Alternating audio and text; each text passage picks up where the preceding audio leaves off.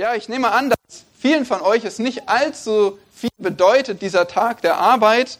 Ähm, aber wir wissen, dass Arbeitnehmer, Gewerkschaften auf die Straße gehen, um für gerechten Lohn einzutreten. Und das hat so seine Geschichte, denn Arbeitsbedingungen waren nicht immer so angenehm, wie wir sie heute erleben. 1886 in Chicago wurde gestreikt gegen den 12-Stunden-Arbeitstag bei drei Dollar Lohn. Es kam zu Auseinandersetzungen und auch zu vielen Toten. Aber in der Folge wird in vielen Ländern und auch in Deutschland seit den 1930er Jahren regelmäßig dieser Gedenktag oder man nennt ihn auch Kampftag der Arbeiter begangen, gefeiert. Nun, ich weiß nicht, ob man das so sagen kann. Leider kommt es immer wieder auch zu Auseinandersetzungen, läuft nicht immer ganz friedlich ab, aber wir wollen uns doch die Frage stellen, arbeiten, Arbeitnehmer sein, Arbeitgeber sein, was denkt Gott eigentlich darüber? Was ist die Perspektive der Bibel auf unsere Arbeit, auf unsere Arbeitsverhältnisse? Immerhin arbeitest du einen großen, Zeit, einen großen Teil deiner Woche, viel Zeit, für viele ungefähr ein Viertel der ganzen Stunden der Woche und dann noch Haushalt und, und Ehrenamt und was auch immer dazu. Also wir haben viel zu arbeiten. Nun, manche mögen vielleicht sagen, naja gut, das ist mein Job, das ist doch egal, der muss halt gemacht werden. Nach dem Job beginnt mein Leben, dann kann ich immer noch meinen Glauben leben. Aber Paulus sagt, nein, niemals, das sei ferne. Deine Arbeit ist ein essentieller Teil deines Lebens als Christ. Du kannst und du musst auch hier einen Unterschied machen. Wir schauen uns an die Arbeit des neuen Menschen, des gläubigen Menschen, von dem wir im Kolosserbrief zusammen lernen. Wir schauen uns diesen Brief an, den Paulus an die Gemeinde in Kolossä geschrieben hat, in dem er sie lehrt über Wahrheit über Jesus Christus, um ihnen dann aufzuzeigen, wie sie als Christen wandeln sollen. In den ersten zwei Kapiteln sehen wir vor allem die Lehre über Christus und dann Kapitel 3 und 4 die Praxis, den Wandel des Christen. Und Paulus zeigt uns in Kapitel 3, dürft gerne schon mal aufschlagen, wenn ihr noch nicht dort seid, Kolosser Kapitel 3, da sehen wir, wie Paulus zeigt, dass wir als Gläubige neue Menschen in Christus geworden sind. Das heißt, wir haben ein neues geistliches Leben in ihm und sollen nun ein verändertes Leben führen. Erst spricht er sehr allgemein und zeigt uns, was der neue Mensch nicht mehr tut. Kapitel 3 ab Vers 5. Und dann haben wir uns angeschaut in ab Vers 12 die Kleidung des neuen Menschen und dann ab Vers 15 die Danksagung des neuen Menschen und zuletzt die Ehe des neuen Menschen und die Familie des neuen Menschen. Und heute sind wir eben bei der Arbeit des neuen Menschen angekommen. Paulus wird nun spezifisch, spricht über jeden Lebensbereich, Ehe, Familie, Arbeitsleben. Und wir haben auch gelernt, dass damals im ersten Jahrhundert im, im Haushalt die ähm, ja, Eltern, Kinder, ähm, auch Sklaven zusammenwohnten. Das war ein größerer Haushalt, als wir das heute oft kennen. Und wir erkennen, dass der Haushalt wirklich die Grundlage der Gesellschaft war. Und dass die Beziehungen im Haushalt sehr, sehr wichtig waren für die, für die Gesundheit, für den Frieden, für die Ordnung in der ganzen Gesellschaft. So gibt Paulus nun auch jeder Gruppe, jedem, ja, jeder, jeder Rolle, die es in diesem Haushalt gibt, gibt er spezifische Anweisungen und zeigt, wie wir den Willen des Herrn in unserer Rolle zu Hause ausleben können. Die letzten Male haben wir gesehen in der, in der Ehe, dass die Ehefrau sich ihrem Mann unterordnen soll. Der Mann, der soll sie lieben. Die Kinder, die sollen den Eltern gehorchen und die Eltern sollen sie nicht zum Zorn reizen. Und nun kommt eben dieser dritte Bereich, die Arbeit. Da sehen wir auf der einen Seite Herren und auf der anderen Seite Sklaven. Lasst uns aber den Text gemeinsam lesen. Kolosser Kapitel 3, die Verse 22 bis Kapitel 4, Vers 1. Kolosser 3 ab Vers 22. Ihr Sklaven, gehorcht euren leiblichen Herren in allen Dingen, nicht mit Augendienerei, um den Menschen zu gefallen, sondern in Einfalt des Herzens, als solche, die den Herrn fürchten. Und alles, was ihr tut, das tut von Herzen, als für den Herrn und nicht für Menschen, da ihr wisst, dass ihr von dem Herrn zum Lohn das Erbe empfangen werdet. Denn ihr dient Christus dem Herrn. Wer aber Unrecht tut, der wird empfangen, was er Unrechtes getan hat. Und es gilt kein Ansehen der Person. Ihr Herren, gewährt euren Sklaven das, was recht und billig ist, da ihr wisst, dass auch ihr einen Herrn im Himmel habt. Das ist unser Predigttext für heute. Und wir sehen hier wieder dieses typische Muster, was wir schon in den letzten zwei Abschnitten gesehen haben. Immer wieder für, für alle Gruppen gilt das Gleiche. Erstens die Ansprache. Sie werden direkt angesprochen, ihr Herren, ihr Sklaven. Dann sehen wir zweitens die Anweisung, was sollt ihr eigentlich tun? Und drittens den Antrieb. Warum sollt ihr das tun? Die Ansprache, beide Seiten werden in die Pflicht genommen. Zuerst wird die Partei angesprochen, die sich unterordnen soll, dann eben die Anweisung und schließlich der Antrieb. Aber was uns hier auffällt bei den Sklaven, oder fällt euch was auf, wenn ihr den Text zu den Sklaven seht und vorher noch im Ohr habt, wie so Vers für Vers Ehefrauen, Ehemänner, Kinder und Eltern angesprochen werden? Auf einmal nimmt Paulus sich richtig Zeit. Jeder sonst kriegt nur einen Vers und die Sklaven, die kriegen gleich vier. Warum ist das so? fragen wir uns. Na, schaut euch mal um. Wer hier so sitzt, ich denke, hier sitzen ungefähr ähnlich viele Ehemänner wie Ehefrauen. Ungefähr ähnlich viele Kinder wie Eltern, beziehungsweise einige sind oben in der Kinderbetreuung, aber das ist so recht ausgeglichen. Aber wie viele Arbeitnehmer und wie viele Arbeitgeber haben wir eigentlich unter uns? Ja, und damals war das wohl ähnlich. Die Gemeinde, die ist nicht voller Chefs.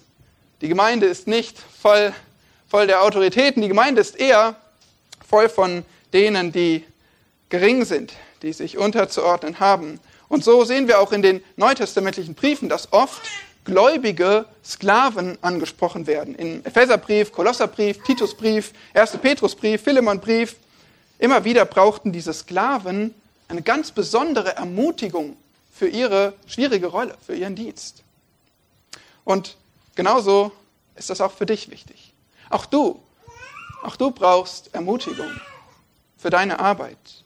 Ob du nun Arbeitnehmer oder Arbeitgeber bist, ob du Tellerwäscher oder CEO bist, ob du Schüler oder Lehrer bist, zu Hause arbeitest oder im Büro.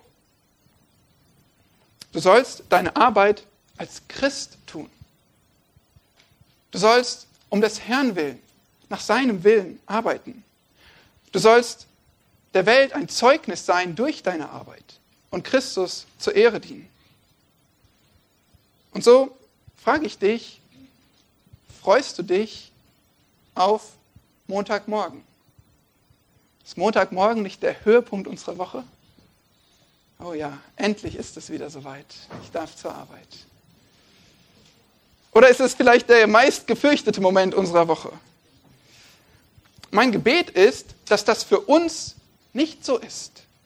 Dass wir wenigstens nach dieser Predigt Montagmorgen fröhlich entgegensehen. Warum? Weil dann kannst du als Christ einen Unterschied in dieser Welt machen. Deswegen höre heute zwei Aufforderungen, die dein, wie dein neues Leben in Christus deine Arbeit bestimmen soll. Zwei Aufforderungen, wie dein neues Leben in Christus deine Arbeit bestimmen soll. Als Arbeiter gehorche deinem Arbeitgeber. Das sind die Verse 22 bis 25 in Kapitel 3. Also erstens, als Arbeiter gehorche deinem Arbeitgeber. Und zweitens, die andere Seite, als Arbeitgeber gewähre deinem Arbeiter Gerechtigkeit. Als Arbeitgeber gewähre deinem Arbeiter Gerechtigkeit, Kapitel 4, Vers 1. Das ist unser Programm für heute. Lasst uns beginnen mit den Arbeitern, die kriegen einiges zu hören in den Versen 22 bis 25. Die haben wir gerade zusammen gelesen. Um diesen Text jetzt Stück für Stück zu verstehen, wollen wir uns wieder ein paar W-Fragen stellen. Wer, was, wem, wie und warum? Diese Fragen sollen uns helfen zu verstehen, wie Arbeiter ihrem Arbeitgeber gehorchen sollen. Also wir beginnen mit wer. wer erstens? Na, wir sehen direkt die ersten Worte, ihr Sklaven. Oder vielleicht werdet ihr sagen, Moment, in meiner Schlacht, da steht ihr Knechte. In den meisten deutschen Übersetzungen wird dieses Wort griechisch Doulos mit Knechte wiedergegeben oder Diener. Aber tatsächlich wird dieses Wort Doulos im Neuen Testament ausschließlich verwendet, um den Dienst eines Sklaven zu beschreiben. Dieses Wort wird nur für die, für die Sklaven verwendet, für, die, für die, den Status oder die Arbeit eines Sklaven. Die Elberfelder und Lutherbibel, übersetzen das auch hier an dieser Stelle so mit Sklaven. Nun, warum ist es überhaupt wichtig zu unterscheiden zwischen Knecht und Sklaven? Würdest du in deinem Sprachgebrauch einen Unterschied machen zwischen Knecht und Sklave? Die Antwort in Kürze ist, Knechte werden angestellt, aber Sklaven werden besessen. Knechte sind angestellt, Sklaven besessen. Großer Unterschied, oder? Der Sklave, der gehörte seinem Herr. Er war sein Besitz. Er musste immer tun, genau was der Herr wollte. Nicht nur zu seinen Arbeitszeiten. Er musste den Willen seines Herrn tun, ohne Zögern und Beschweren. Der Herr konnte manchmal sehr grausam sein. Sklaven wurden auch oft schlecht behandelt bis misshandelt. Andererseits konnten Herren auch sehr gut sein. Nicht immer waren Herren grausam zu ihren Sklaven. Sie hatten sogar ein Anliegen, sein, ein, ein, ein Ziel damit, äh, gut zu sein zu ihren Sklaven. Warum? Weil es ihr Besitz war und sie wollten, dass sie gute Arbeit für sie machen, dass sie gut ernährt, gut versorgt sind, um möglichst lange guten Dienst für sie zu tun. Die Herren hatten ein, äh, ein Anliegen, dass, dass es den Sklaven gut geht, dass sie produktiv sind. Wenn wir an Sklaverei denken, dann denken wir vielleicht am ehesten an den britischen Imperialismus des 18. Jahrhunderts oder äh, die, die Sklaverei in den Südstaaten in Amerika. Aber die Sklaverei im Römischen Reich, die war tatsächlich etwas anders. Damals, im ersten Jahrhundert, wo dieser Text geschrieben war, wo Sklaven angesprochen werden, da war Sklaverei nicht eine Sache der Rasse, der, der Herkunft, der Nation. Damals konnten sich Sklaven oft sogar die Freiheit verdienen. Sie hatten sogar, je nachdem, ob ihr Herr einen gewissen Ansehen hatte, einen gewissen Status hatte, hatten sie auch, konnten sie davon profitieren, hatten mehr Einfluss, hatten mehr Ansehen. Also das ist, dieses Konzept ist nicht nur so negativ, wie es vielleicht in unseren Köpfen ist, wenn wir vor allem geprägt sind von dem Schlechten, was wir über Sklaverei wissen. Was auch interessant ist, sind die ganzen Stellen im Neuen Testament, wo, wo die Autoren des Neuen Testaments versuchen, die Sklaverei abzuschaffen, oder? Wo sie sagen, hey, wir müssen das ändern, wir müssen die Gesellschaft ändern, wir müssen das ganze System umschmeißen. Die Stellen, die findet ihr nämlich gar nicht. Nirgendwo versucht ein Autor des Neuen Testaments zu sagen, wir müssen die Sklaverei abschaffen, wir müssen die Gesellschaft umkrempeln. Sie nehmen sie als gegeben an. Ist doch interessant, oder? Ist es nicht viel christlicher, wenn all das umorganisiert wird?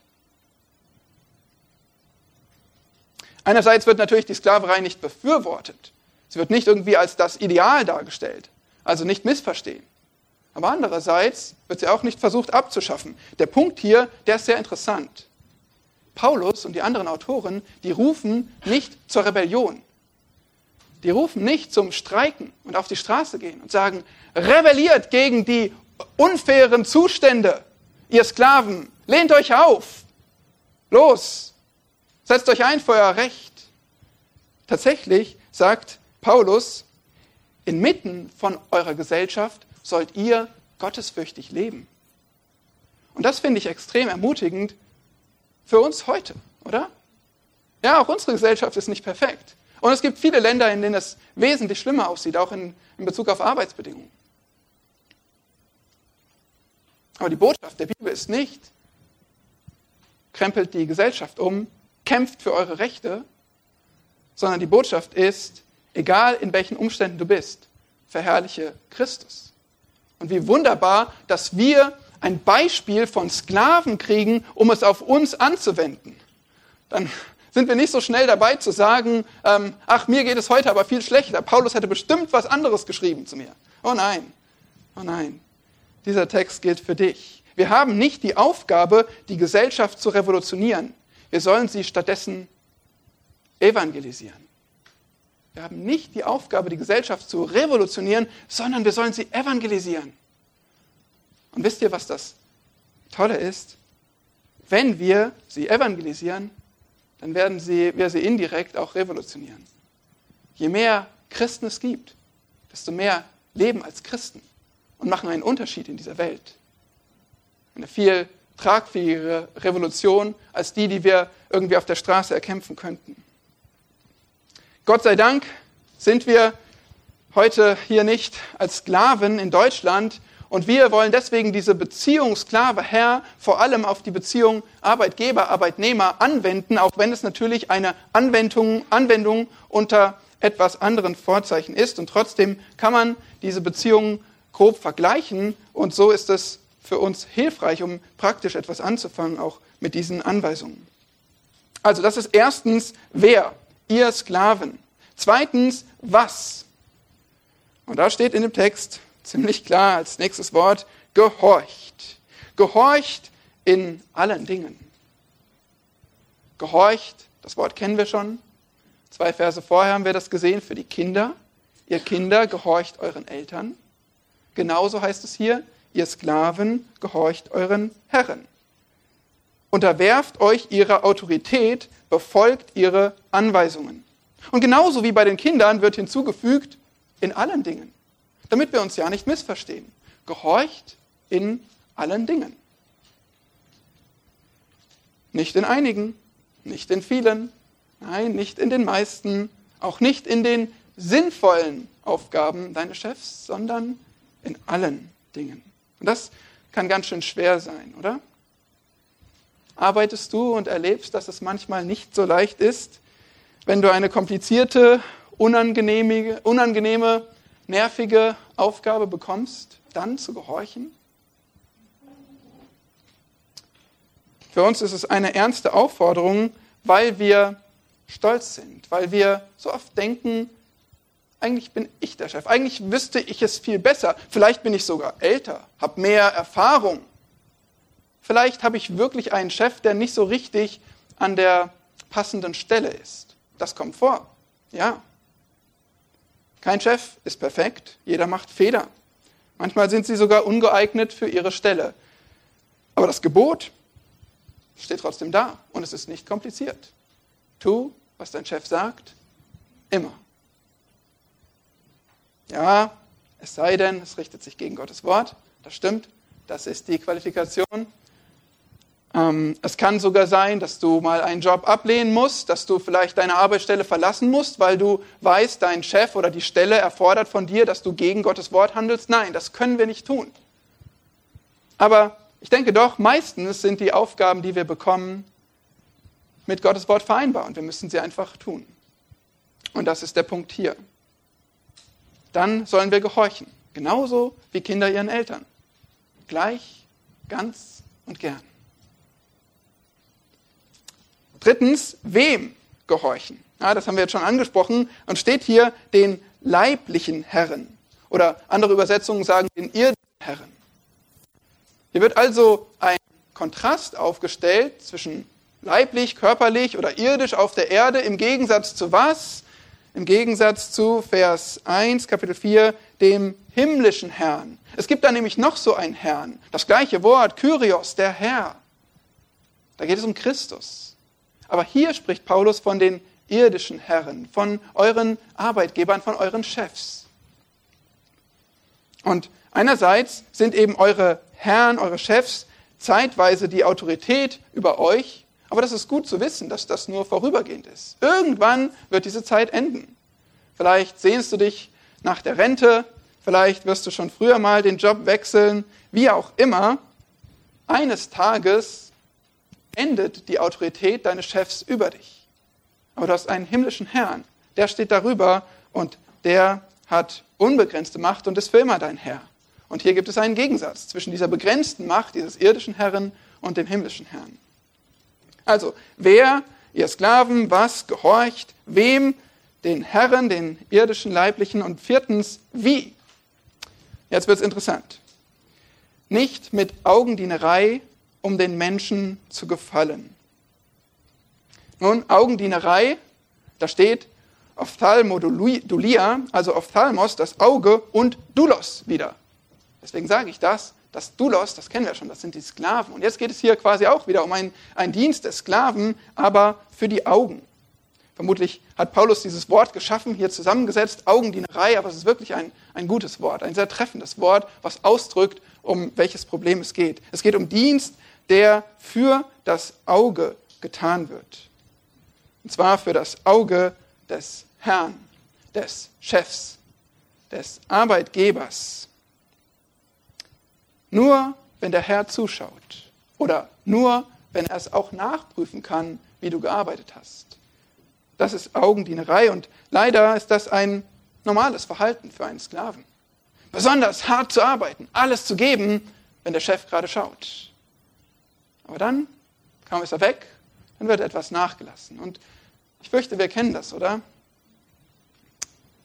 Der Chef kommt und gibt dir einen Auftrag und du sagst, aber klar, das mache ich sofort. Und er geht aus der Tür und du rollst erstmal mit den Augen, sagst deinen Kollegen, was das für eine dumme Aufgabe ist, die du da machen sollst. Das ist ein anderes Verhalten unter den Augen des Chefs, wie wenn der Chef weg ist. Oder kennen wir das auch als Schüler, dass der Lehrer gerade seine Runde macht, jedem über die Schulter schaut und die Stifte, die flitzen übers Papier. Sehr treue Schüler. Dann setzt er sich nach vorne an sein Pult und dann wird es wieder etwas gemütlicher, dann wird vielleicht ein bisschen getuschelt. Ja, dann arbeiten wir ein bisschen anders, als wenn uns jemand über die Schulter schaut, oder?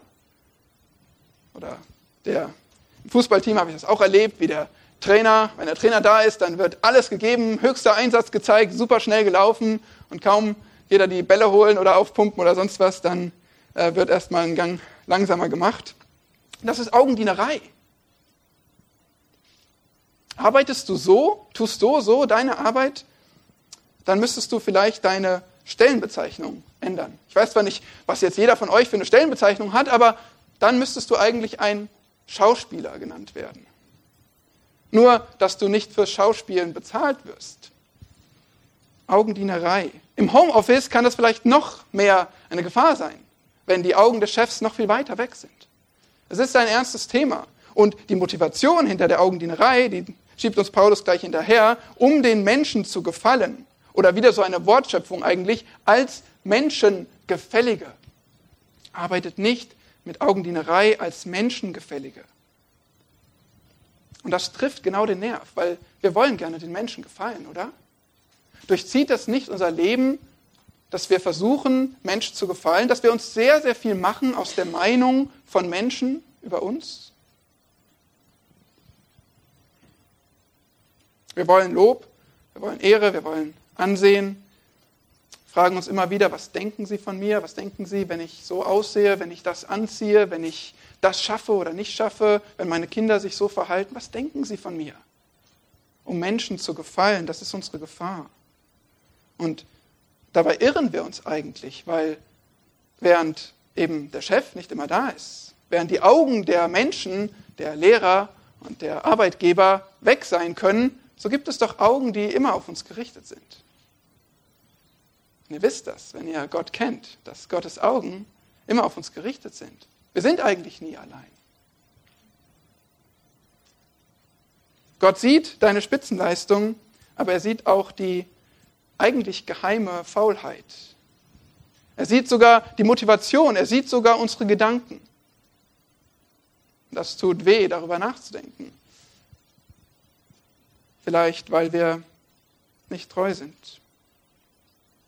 Wie sollen wir eigentlich arbeiten? Hier heißt es, sondern in Einfalt des Herzens. Einfalt oder Einfachheit, ungeteilte Aufmerksamkeit. Hier geht es also um eine eine Aufmerksamkeit, eine Anstrengung, die auf nichts anderes gerichtet ist, nur auf die eine Sache, der Arbeit. Man könnte es auch übersetzen mit Aufrichtigkeit, wie es die Menge-Übersetzung tut. Aufrichtigkeit als Gegenteil von Augendienerei. Egal, ob mein Chef in der Nähe ist oder nicht, es ändert sich nichts für mich. Ich arbeite völlig gleich. Das soll unser Ziel sein, das ist das Gebot in Einfalt des Herzens. Und zwar als solche, die Gott fürchten. Oder eine Textvariante hier, den Herrn fürchten, aber das ändert nichts am Sinn. Für einen Ungläubigen ist es ja egal, ob Gott ihn sieht oder nicht, ob Gottes Augen immer auf ihn gerichtet sind. Deswegen ist es nur logisch, dass er vor allem darauf schaut, was die Menschen denken. Aber für uns muss das anders sein. Als solche, die Gott fürchten, die Gottes Meinung mehr fürchten als die Meinung von Menschen. Genau wie die Ehefrauen und die Kinder, sie sollen sich unterordnen, sagt der Text, weil es sich so gebührt im Herrn, weil es so dem Willen Gottes spricht, ihm wohlgefällig ist. Und für uns Christen muss Gottes Wille über allem stehen. Aus Gottesfurcht wollen wir leben. Vers 23 drückt genau das aus. Und alles, was ihr tut, das tut von Herzen, als für den Herrn und nicht für Menschen. Es ist der gleiche Punkt, den wir eben schon angeschaut haben, nochmal anders ausgedrückt, positiv formuliert. Von Herzen, bereitwillig, freudig, mit deinem ganzen Menschen dahinter stehend, mit einer guten Einstellung. Nicht widerwillig, nicht, nicht zeigen, dass es dir eigentlich völlig gegen den Strich geht, was du hier zu tun hast. Nein, freudig, bereitwillig deiner Arbeit nachgehen. Mit deiner Mimik, deiner Gestik, deiner Einstellung, mit allem. Warum? Wie kann das so sein? Das kann so sein, wenn du das Verständnis hast, du arbeitest für den Herrn und nicht für Menschen. Wenn du verstehst, und das ist der Schlüssel, dass eigentlich Jesus Christus dein Arbeitgeber ist und nicht dieser Mensch, der dein Chef, dein Vorgesetzter ist. Du bist quasi auf Lebenszeit beschäftigt, beim gleichen Arbeitgeber, bei Jesus Christus. Er ist dein Herr. Und ich denke, das ist ein, ein erhabener Gedanke, wenn wir das verstehen, dass, dass egal, wo ich arbeite, egal zu welcher Zeit, an welchem Tag, egal, ob, wie gut mein Chef seine Sache macht, ich bin immer Christus angestellt. Er gibt mir immer die gleiche Aufgabe. Tu deine Aufgaben auf der Arbeit zu meiner Ehre. Von Herzen, mit dem ganzen Menschen bereitwillig für mich. Das möchte Christus von dir. Und da ist es völlig egal, was jeder von uns für Aufgaben hat. Darin sind wir vereint. Da haben wir alle die gleiche Aufforderung. Wir haben das ähm, vor einigen Wochen gesehen in Kapitel 3, Vers 17. Was immer ihr tut, in Wort oder Werk, das tut alles im Namen des Herrn Jesus und dankt Gott, dem Vater, durch ihn.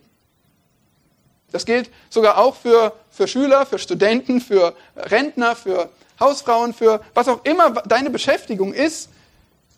Wir ob du abtippst, ob du prüfst, ob du kopierst, ob du telefonierst, ob du Windeln wechselst, ob du programmierst oder reparierst, ob du schraubst, was auch immer deine Tätig ist, tu alles im Namen des Herrn Jesus.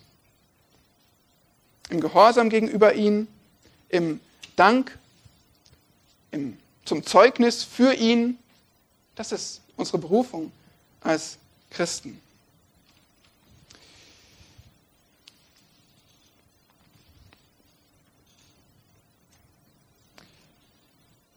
Ja, es ist herausfordernd. Auch für mich. Wir sind alle herausgefordert, wenn wir solche Worte lesen, solche Aufforderungen lesen. Aber was du auch verstehen sollst bei alledem, es soll dich eigentlich befreien.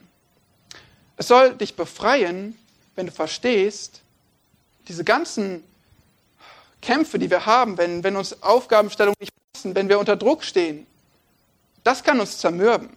Wenn wir versuchen, Menschen zu gefallen, das Menschen recht zu machen und am Ende doch nicht damit durchkommen, das kann uns zermürben. Aber du kannst befreit werden von all dem, wenn du verstehst, du arbeitest für Christus. Er ist dein Herr. Du suchst seine Ehre. Paulus hat das befreit. Er hat geschrieben in 1. Korinther 4, mir aber ist es das Geringste, dass ich von euch oder von einem menschlichen Gerichtstag beurteilt werde. Auch beurteile ich mich nicht selbst, sondern der Herr ist es, der mich beurteilt. Die Menschenfurcht, sagt Sprüche, ist ein Fallstrick, eine Falle für uns. Die bringt uns zu Fall, die macht uns das Leben schwer. Aber wenn du den Herrn fürchtest und für ihn arbeitest, dann wirst du befreit. Und insofern ist es sehr ermutigend. Jetzt haben wir gesehen, wer, was, wem, wie und fünftens, warum. Wie bei den vorigen Gruppen, da gibt Paulus auch hier jetzt wieder eine Begründung. Warum sollt ihr eigentlich euren Herren gehorchen?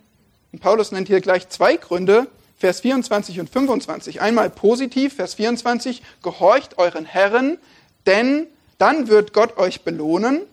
Und Vers 25, die andere Seite negativ, gehorcht euren Herren, denn sonst wird Gott euch bestrafen. Das schauen wir uns jetzt hier abschließend noch kurz an. Vers 24, positiv. Da ihr wisst, dass ihr von dem Herrn zum Lohn das Erbe empfangen werdet. Da ihr wisst, Paulus nimmt Bezug auf etwas, was seine Leser wissen, was auch ihr ganz genau wisst. Ihr wisst als Gläubige, ihr werdet ein Erbe empfangen. Ihr werdet himmlischen Lohn empfangen. Davon ist die Botschaft der Bibel voll. Und interessant ist es doch für einen Sklaven, der noch nicht mal sich selbst gehört, sondern jemand anderem gehört, jemand anderes Besitz ist. Und, und diese, diesem wird nun gesagt, du empfängst ein himmlisches Erbe. Wow. Vielleicht hast auch du einen ungerechten Arbeitgeber. Vielleicht wirst du nicht fair bezahlt. Vielleicht wirst du immer wieder unter Druck gesetzt, manipuliert. Ja, das mag leider sein. Und das ist nicht richtig. Lasst uns uns nicht falsch verstehen. Das ist nicht richtig. Wir kommen gleich noch zu den Arbeitgebern. Aber wenn du in dieser Situation bist, dann kannst du wissen, alle irdische Kompensation, aller materieller Reichtum, der vergeht ohnehin. Aber eine Sache ist dir gesichert. Als Christ, egal wie dein Chef mit dir umgeht, du wirst fairen Lohn empfangen. Du wirst sogar unverdienten Lohn empfangen im Himmel von Christus. Das ist dir gewiss, egal was du hier auf Erden nicht empfängst. Und deshalb lasst uns darauf blicken, lasst uns auf diese Zukunft blicken, auf die himmlische Perspektive und deswegen auch irdisch ausharren, treu sein und hier geduldig sein, darauf blicken. Dient Christus dem Herrn. Hier ist wieder Duleuete, also das äh, Dulos steckt drin, das Dienen als Sklaven. Am besten sollten wir das Wort sogar als Imperativ verstehen. Also nicht denn ihr dient, sondern dient Christus dem Herrn. Und dann folgt die Begründung gleich in Vers 25, nämlich diese negative Seite. Hier ist es eine Warnung in Vers 25. Dient Christus dem Herrn, denn wer Unrecht tut, der wird empfangen, was er Unrechtes getan hat. Also hier ist das eben jetzt die andere Seite. Wenn du deinem Herrn nicht gehorchst, deinem Arbeitgeber dich nicht unterordnest, dann warnt Gott dich und sagt, dann wirst du das Unrechte, was du tust, auch empfangen. Was könnte diese Warnung hier für einen Hintergrund haben? Naja, wenn wir an die Kolosser denken, dann denken wir vielleicht auch an Onesimus, von dem werden wir ein paar Verse später lesen. Onesimus war dieser Sklave, der seinem Herrn Philemon entlaufen ist, von dem der Philemonbrief handelt. Und da gab es eben so einen entlaufenen Sklaven und Paulus forderte Philemon ja auf zu vergeben. Und jetzt könnten sich die anderen Sklaven denken, naja, das funktioniert ja ganz gut, einfach abhauen, meine Pflichten nicht tun und als Christ müssen wir uns eh alle lieben. Nein, nein. Paulus sagt, das kann nicht sein. Es hat Konsequenzen. Wenn du nicht treu dienst und deine Aufgaben erfüllst, dann musst du bedenken, dass das Konsequenzen hat. Und hier müssen wir jetzt kurz aufpassen, dass wir das nicht falsch verstehen. Es geht hier nämlich, an wen spricht, zu wem spricht Paulus? An wen ist dieser Brief gerichtet? An eine Gemeinde, an gläubige Menschen. Er spricht hier zu Menschen, die in Christus gerettet sind. Es geht hier nicht um die Frage, ob jemand verloren gehen kann wegen seiner mangelnden Werke. Nein, darum geht es nicht. Es geht um Gläubige. Aber es geht um Gläubige, die auch in der Gefahr stehen, auch du und ich, dass wir Unrechtes tun und dafür Konsequenzen erben. Wir müssen uns bewusst sein, dass wir eben einen himmlischen Herrn haben, bei dem übrigens kein Ansehen der Person gilt. Ja, wir Menschen, wir machen oft Unterschiede wegen Sympathie, äh, wegen äh, Aussehen, Fähigkeiten, Geschenken, was auch immer. Aber Gott kennt das nicht. Er sieht die Person nicht an. Er behandelt jeden, jeden Herrn und jeden Sklaven, jeden Arbeitgeber, jeden Arbeitnehmer korrekt. Bei ihm gibt es kein Ansehen der Person. Er wird uns gerecht beurteilen. Aber die Beurteilung hier, die ist eben nicht die Frage, wirst du gerettet? Kommst du in den Himmel oder nicht? Sondern Was wird dein Lohn sein als Christ? Die Bibel spricht von einem Lohn, den wir empfangen, auch für unsere Werke, dem Richterstuhl Christi, wo geprüft wird, ob unsere Werke, ob wir sie für den Herrn getan haben, ob wir ihm gehorsam waren oder ob sie verbrennen, weil sie nicht für den Herrn getan wurden, weil sie im Ungehorsam waren. Und das heißt, es geht hier also um das Preisgericht. Es geht hier um das Preisgericht, was gemäß Werken ist. Aber das dürfen wir nicht verwechseln mit der, Gna mit der Rettung, die aus Gnade ist. Okay? Die, die Rettung ist aus Gnade, aber dieses Preisgericht auch für Christen ist gemäß Werken. Und der Punkt ist also hier, passt auf. Passt auf, dass ihr nicht euren irdischen Herren ungehorsam seid, eure Arbeit untreu tut und dass ihr dafür ähm, ja auch beschämt werdet in Zukunft. Den Lohn nicht empfangen werdet, beschämt werdet als Christen, weil ihr so eurer Arbeit nachgegangen seid. Das ist die Warnung, die Paulus hier auch mitgibt.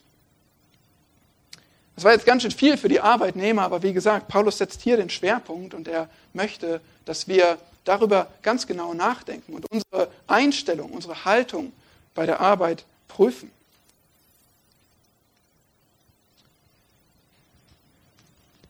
Der Puritaner John Carter, der besuchte mal einen Gerber.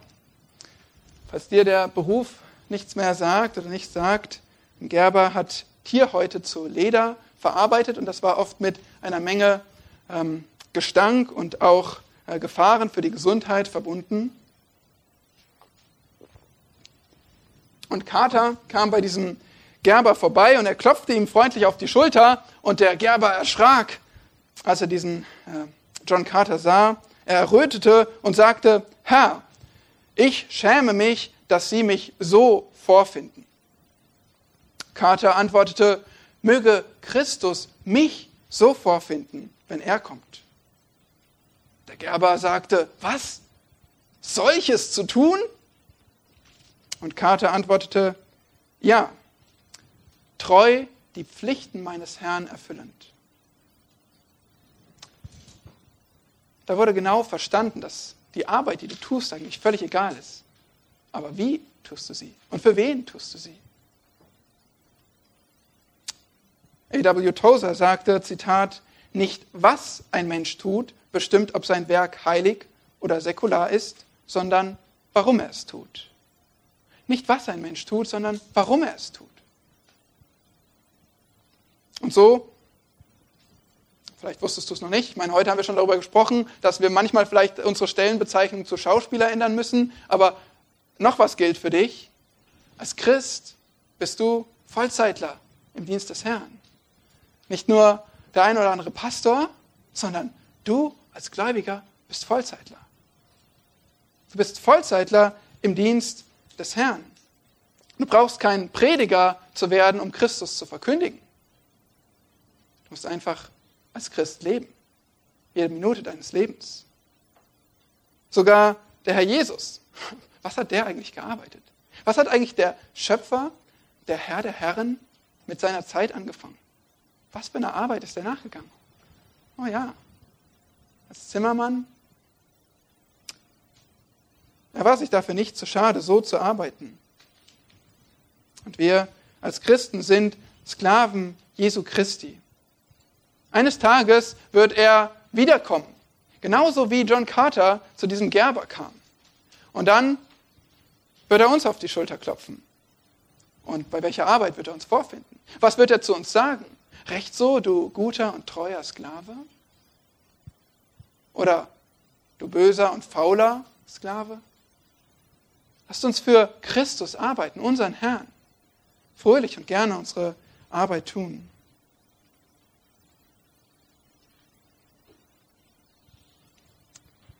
Aber damit hört Paulus noch nicht auf. Das waren jetzt die, die Aufforderungen an die Arbeiter, den Arbeitgeber zu gehorchen. Aber nun sind noch die Arbeitgeber dran. Kapitel 4, Vers 1. Als Arbeitgeber gewähre deinem Arbeiter Gerechtigkeit. Hier steht, ihr Herren gewährt euren Sklaven das, was recht und billig ist, da ihr wisst, dass auch ihr einen Herrn im Himmel habt. Ein wesentlich kürzerer Text, wie schon gesagt, aber wir wollen uns den auch kurz anschauen mit den Fragen, wer wem, was und warum. Nun, die Frage, wer, ist wieder schnell beantwortet. Hier steht, ihr Herren. Und über die haben wir ja schon gesprochen. Das waren also die Besitzer, die Eigentümer der Sklaven, die für sie arbeiteten. Und es war revolutionär an dieser Stelle, dass Paulus die Herren auffordert, ihnen sagt, wie sie mit ihren Sklaven umgehen sollen. Das gab es eigentlich nicht, dass man den Herren irgendwelche Vorschriften gemacht hat. Es war ja ihr Besitz. Du kannst auch mit deinem Besitz machen, was du willst, oder? Zweitens, wem? Euren Sklaven. Und die haben wir uns gerade zur Genüge angeschaut. Also wir verstehen das, ihr Herren, euren Sklaven. Aber drittens ist interessant, was? Da steht, gewährt euren Sklaven das, was recht und billig ist. Billig ist ein älteres Wort, manchen nicht mehr so bekannt, aber bedeutet hier angemessen, gerecht. Es geht also einfach um eine faire Behandlung. Das wird betont. Recht und billig. Die Bibel lehrt immer wieder, dass der Arbeiter seines Lohnes wert ist. Ganz genau. Im Alten Testament schon, Christus lehrt das, Paulus lehrt das, der Arbeiter ist seines Lohnes wert. Und auch damals sollte den Sklaven, sollten ihre Bedürfnisse gedeckt werden. Es sollte das, das Mindeste wenigstens gezahlt werden ähm, oder sie mit dem Mindesten versorgt werden. Und manchmal hatten sie tatsächlich sogar die Möglichkeit, auch etwas dazu zu verdienen oder vielleicht sogar sich freizukaufen.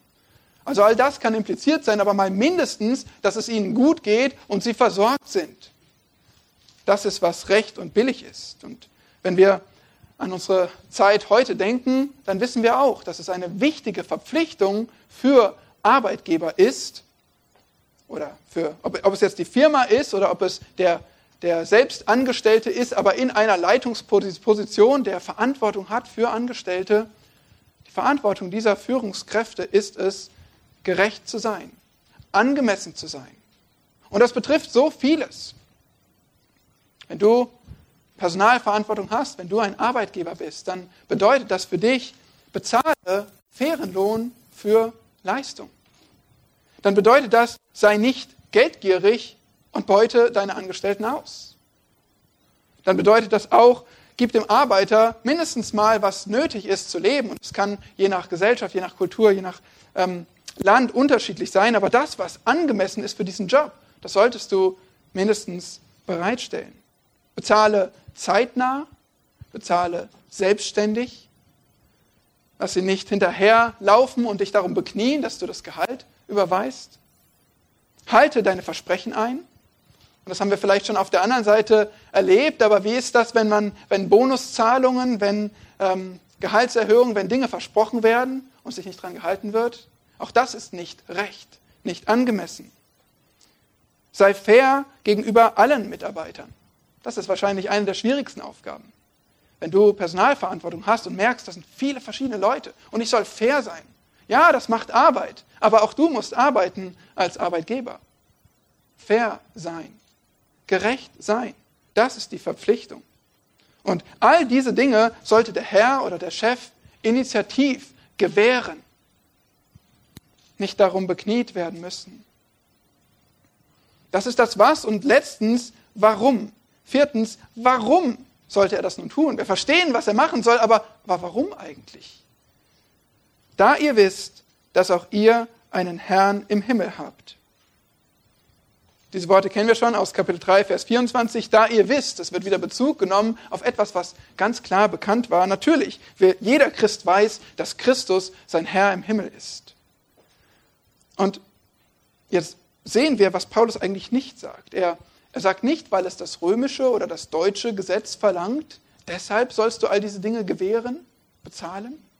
Es ist völlig egal, was dein Gesetz sagt. Du hast einen Herrn im Himmel. Deshalb solltest du recht handeln. Auch nicht, weil die Sklaven oder die Gewerkschaften dir sonst an die Gurgel gehen. Nein, einfach, es reicht, dass du einen Herrn im Himmel hast. Das ist die Motivation. Das heißt, die Argumentation ist eigentlich genau die gleiche, ob für Sklaven oder für Herren. Sklaven, ihr werdet gewarnt vor Augendienerei, weil Gott euch immer sieht.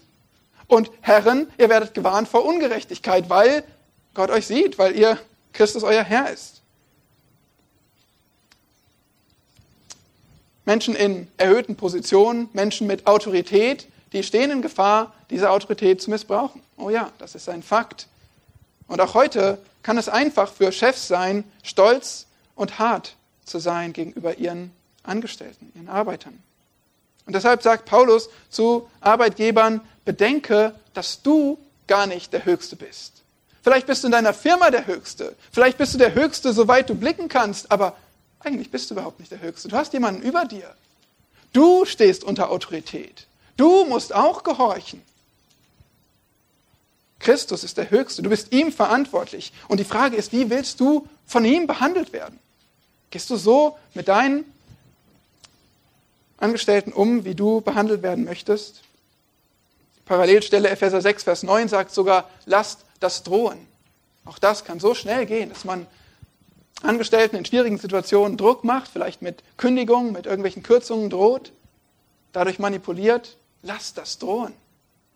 Das ist nicht richtig.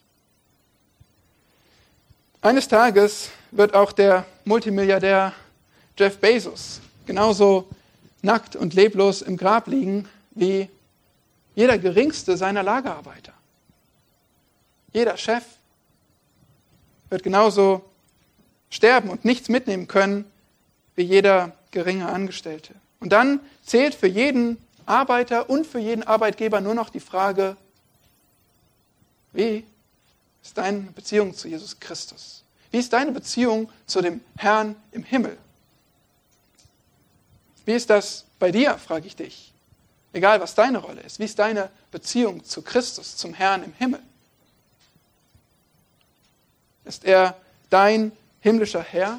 Hast du, genauso wie Paulus es hier anspricht, neues Leben in Jesus Christus? Bist du ein Christ, der auf diese ganzen Dinge hören will und sie tun will, der gehorchen möchte, weil er erkannt hat, Christus ist mein Herr und für ihn möchte ich leben?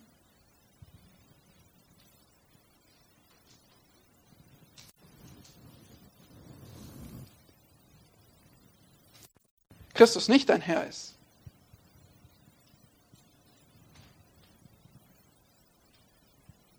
dann musst du den Tag fürchten, wenn dein Leben endet. Egal, was deine Position, was dein Status ist, egal, wie viel Geld du auf dem Konto hast.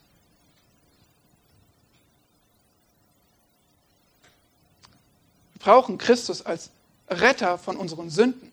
Wir alle sind, sind gering vor ihm. Wir alle sind nackt und bloß. Wir alle sind schwach. Wir alle sind Feinde Gottes in unseren Sünden und wir brauchen seine Erlösung brauchen Vergebung, wir brauchen Christus als unseren Herrn, dass er unserem Leben schon hier Sinn gibt und dass er uns einmal vor sich bringt und wir zum Lohn sein Erbe empfangen dürfen. Und das ist immer wieder die Basis für alle praktischen Aufforderungen für uns als Christen, dass wir überhaupt erstmal verstehen, glaube ich Christus? Lebe ich für ihn? Möchte ich ihm überhaupt gehorchen in allem, was er sagt? So musst du dich vorbereiten, bereit sein für die allerletzte Lohnabrechnung. Zwei Aufforderungen haben wir gehört, wie dein neues Leben in Christus deine Arbeit bestimmen soll. Als Arbeiter sollst du deinem Arbeitgeber gehorchen und als Arbeitgeber sollst du deinem Arbeiter Gerechtigkeit gewähren. Und wenn du das tust, dann bist du nicht normal. Genau das sollst du sein. Nicht normal in dieser Welt. Anders als das, was man so tut. Anders als wie man seinen Weg sich, sich sucht heutzutage. Martin Lloyd Jones schreibt, dass während des Zweiten Weltkriegs Stalin plötzlich Regeln gegenüber Christen in Russland lockerte. Und Lloyd Jones schreibt, Zitat, wir alle waren erstaunt. Die Erklärung war, wie man mir zu verstehen gab, dass sogar Stalin die Beobachtung gemacht hatte, dass die zuverlässigsten Arbeiter in seinem ganzen Reich Christen waren. Er konnte sich darauf verlassen, dass sie ihre Arbeit ausführten. Zitat Ende. Als ich das gelesen hatte, musste ich auch an Josef denken, oder? Josef ist so ein schillerndes Beispiel dafür. Für jemanden, der seine Arbeit treu gemacht hat, darin ein Vorbild war. Jeder musste das sehen. Es war völlig egal, wo er hinkam. War es der Potiphar? War es der Gefängnisaufseher? War es der Pharao am Ende? Sie alle haben gesehen, dieser Mann, wir können ihm einfach vertrauen. Der ist einfach treu. Der tut einfach, was wir sagen. Was für ein Zeugnis. Und die Frage ist, ist das auch dein und mein Zeugnis? Leben wir so in dieser Welt? Kann man sagen, das ist ein Christ? Da habe ich überhaupt keine Fragezeichen an dessen Arbeit? Wie gesagt, Gott will, dass wir die Gesellschaft nicht revolutionieren, sondern dass wir gottesfürchtig inmitten unserer Gesellschaft leben. Dass wir gerne arbeiten, weil wir, weil wir die Arbeit, weil wir verstehen, dass die Arbeit gut ist, von Gott gemacht ist. Gott hat die Arbeit geschaffen. Es ist etwas Gutes, dass du arbeiten darfst. Deswegen wollen wir gerne arbeiten. Wir wollen treu arbeiten, weil wir wissen, dass Autorität gut ist, dass es gut ist, Aufgaben zu bekommen und sich unterzuordnen, dass es Ordnung gibt an deinem Arbeitsplatz, soweit das der Fall ist. Wir wollen demütig arbeiten. Ja, uns auch den scheinbar sinnlosen, unangenehmen, komplizierten Aufgaben stellen. Wir wollen zukunftsgerichtet arbeiten. Auf unseren himmlischen Lohn blicken, egal was auf unserem irdischen Lohnzettel steht. Und lasst uns bezeugend arbeiten. Lasst uns durch unsere Arbeit Christus verherrlichen, weil wir wissen, dass alles, was wir tun, mit Jesus Christus assoziiert wird, wenn man uns als Christen kennt. Wir tragen seinen Namen. Deshalb müssen wir als Christen gerne treu, demütig, zukunftsgerichtet und bezeugend arbeiten. Lloyd Jones schreibt wieder, Zitat, vernachlässigte Arbeit, schlampige Arbeit, hastige Arbeit, halbherzige Arbeit sind ein äußerst schlechtes Zeugnis. Schlechte Arbeit ist die schlimmstmögliche Empfehlung für das Christentum. Und er sagt weiter, so jemand blamiert den Sohn Gottes.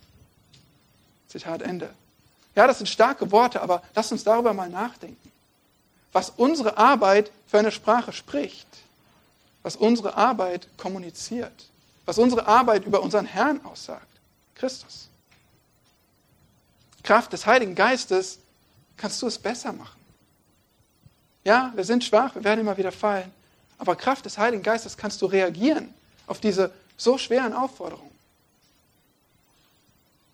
Und dann kannst du dich auf Montagmorgen freuen. Ja, dann sollst du dich auf Montagmorgen freuen, weil du rausgehen kannst und Christus bezeugen darfst durch deine Arbeit, für ihn leuchten darfst in dieser Welt. Es ist ein Vorrecht, für Christus zu arbeiten. Und deswegen, ja, vielleicht schreibst du es dir, klebst dir einen Klebezettel an deinen, an deinen PC oder stellst dir eine Erinnerung ein zu einer bestimmten Uhrzeit oder schreibst dir was an deine, immer wenn du durch deine Bürotür gehst, durch die Eingangstür, dass du daran denkst, okay, mein Herr ist Christus, für ihn arbeite ich heute, für ihn möchte ich jetzt diese Aufgabe tun, Wir brauchen diese Erinnerung. Mein Herr ist Christus, für ihn arbeite ich auch, wenn mein Chef nicht hier ist. Amen.